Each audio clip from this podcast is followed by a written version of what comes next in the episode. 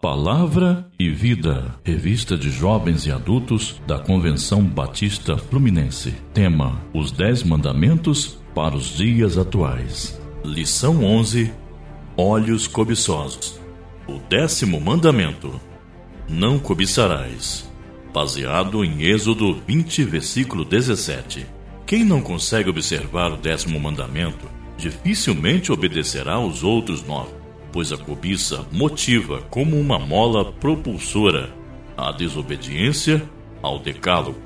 Compare: os olhos cobiçosos desejam manipular ídolos, pois assim demonstram poder sobre entidades e seres humanos. Os olhos cobiçosos mentem até mesmo utilizando o nome de Deus para conquistar coisas ou pessoas. Os olhos cobiçosos trabalham sem parar, sem descanso sem lazer. Os olhos cobiçosos desonram pessoas, inclusive os pais, se estes forem empecilhos para suas conquistas. Os olhos cobiçosos matam. Os olhos cobiçosos adulteram tudo, inclusive a fidelidade conjugal. Os olhos cobiçosos roubam, pois seu desejo não tem limite. Os olhos cobiçosos mentem, ainda que cause dano moral ao próximo, só para conseguir realizar seus prazeres de consumo. Assim, o décimo mandamento censura o culto às coisas. O Senhor Jesus afirma que a vida de um homem não consiste na abundância dos bens que possui. Lucas 12, verso 5. O derradeiro mandamento consiste em nos precaver que, ainda que os olhos nos traiam, o coração não deve ser contaminado pela cobiça. Os olhos são a janela da alma. Se os olhos forem bons, todo o nosso corpo será luz. Mateus 6, verso 22. Para que se possa cumprir o décimo mandamento, é necessário ter a determinação de Jó, pois resolveu empenhar-se numa aliança com seus próprios olhos para não pecar. Jó 31, versos de 1 a 3. Tópico 1. Não cobiçar é uma luta pessoal para que os olhos não contaminem o coração. O maior vencedor não é aquele que vence os outros, mas a si mesmo. O décimo mandamento é um alerta para essa batalha interna dos olhos com a alma. No jardim do Éden, tanto a árvore da vida, Gênesis 2:9, quanto na ciência do bem e do mal, Gênesis 3:6, foram objetos do desejo dos olhos cobiçosos de Adão e Eva. Ainda que um desses desejos fosse necessário, o outro era cobiça. O rei Acabe voltou seus olhos cobiçosos para a vinha de Nabote com tamanha intensidade e gerou no seu interior um desgosto tão grande capaz de retirar-lhe a vontade de comer. 1 Reis 21, versos 1 a 7. Acã é um outro exemplo de um desejo ilegítimo. Os olhos cobiçosos de Acã, em Juízes 7, 21, travaram uma luta pessoal ao ponto de encontrar justificativa para sua ganância. Talvez tenha pensado no futuro de sua família, ou quem sabe, deduziu que seria um desperdício deixar toda aquela riqueza para trás. Os olhos de Acã provocaram cobiça naquilo que ia além do pão nosso de cada dia. Os olhos cobiçosos impulsionou o pecado, pois havia uma ordem divina para que os despojos de Jericó não fossem aproveitados. Juízes 6, versículos 17 a 21. Acã confiou em seus olhos e não na provisão do Senhor.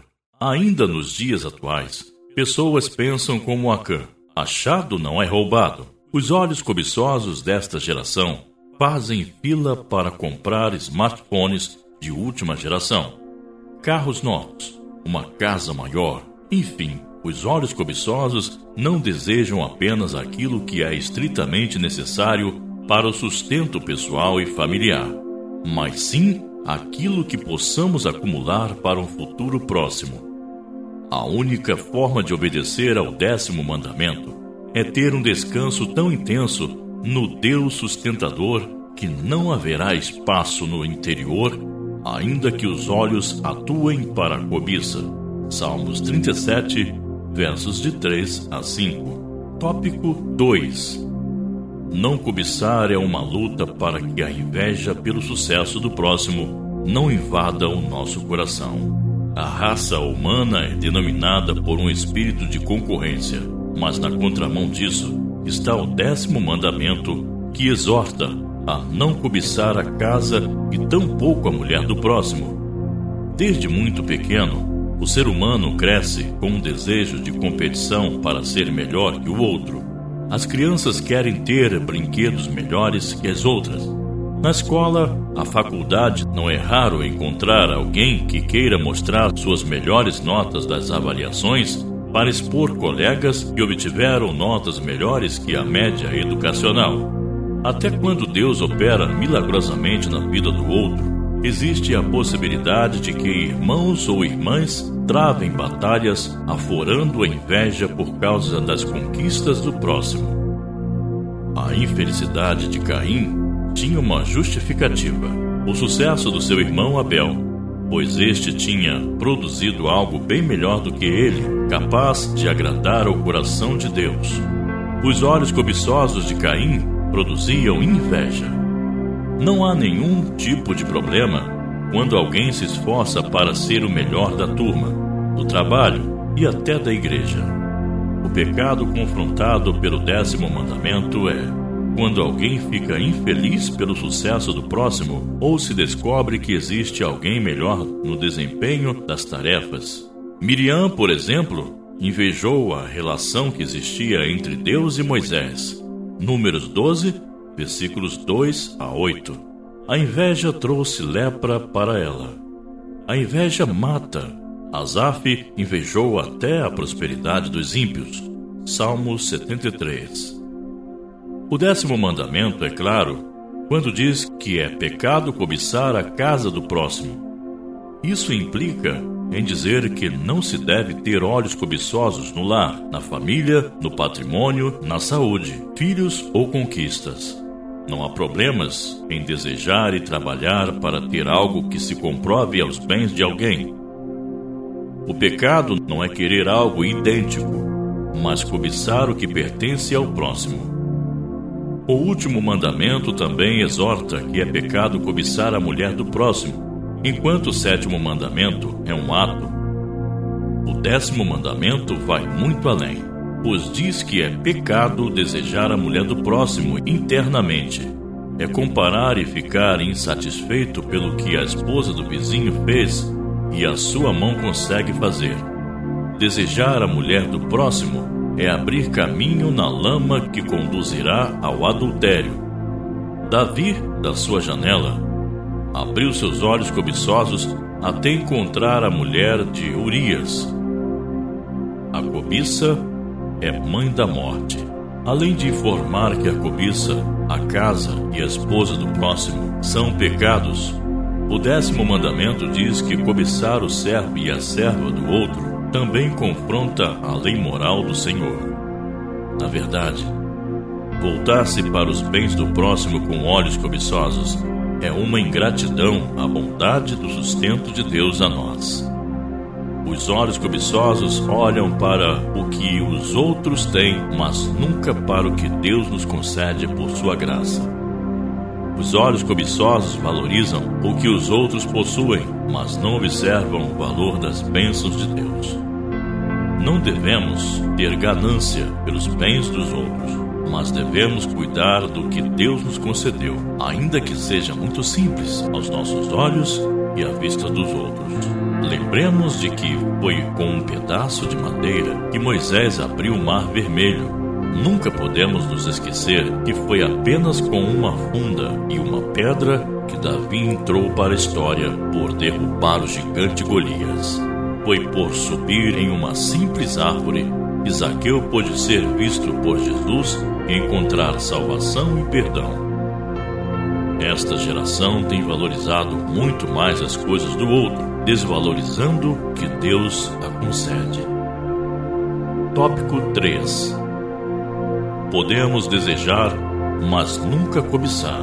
O Senhor, através do décimo mandamento, nos exorta que cobiçar é uma espécie de desejo caótico, que busca intensamente algo que não se tem. Os olhos cobiçosos provocam um sombrio e inquietante desejo no íntimo. O derradeiro mandamento não trata dos atos externos, mas das sórdidas vontades internas e proíbe desejar pecaminosamente os bens do vizinho. Entretanto, vale ressaltar que o ato de cobiçar foi salientado pelo Senhor Jesus quando mencionou em uma parábola reprovando a avareza. Em Lucas 12, versos 13 e 21, disse que um homem rico, ao observar a sua prosperidade, viu que a safra seria abundante. Seus campos produziam com fartura. Sua preocupação era onde iria estocar os frutos. Sua inquietação era com suas próprias riquezas e não passava por sua mente a possibilidade de que aquilo que lhe sobrava pudesse partilhar com os outros. O pensamento do homem rico era de que a boa colheita lhe proporcionaria uma bastada aposentadoria. Diante de uma colheita tão próspera, achou que sua alma encontraria satisfação e alegria. Pensou que sua grande colheita lhe remeteria a um longo período de vida repleto de felicidade. Mas e se pedirem a alma daquele homem? De que valeria sua cobiça e avareza? Ninguém contrata um caminhão de mudança para acompanhar o cortejo fúnebre. O apóstolo Paulo disse que de ninguém cobiçou a prata, nem ouro, nem a veste. Atos 20, versículo 33. Desejar ou almejar não é pecado a televisão, jornais, revistas, redes sociais e internet usam a propaganda para divulgar produtos que, segundo estes meios de comunicação, são a solução para quem busca felicidade. Como desejar sem pecar? Nosso primeiro desejo deve ser o de buscar a Deus e a sua justiça, e as demais coisas ele nos suprirá. Mateus 6, verso 33. Para pensar e agir. Como agir para que os olhos não contaminem o coração? O que fazer quando o coração deseja muito aquilo que o meu vizinho tem? O oitavo mandamento proíbe o roubo, mas o último mandamento vai mais além e nos diz que é pecado o desejo de roubar. O décimo mandamento nos alerta que existe um abismo entre o desejo e a cobiça. Melhor saída para não pecar pelo desejo desenfreado é, ao orar a Deus, não suplicar que Ele realize nossos desejos, mas que Ele cumpra a Sua vontade em nós. Deus te abençoe e tenha um ótimo estudo. Leitura diária.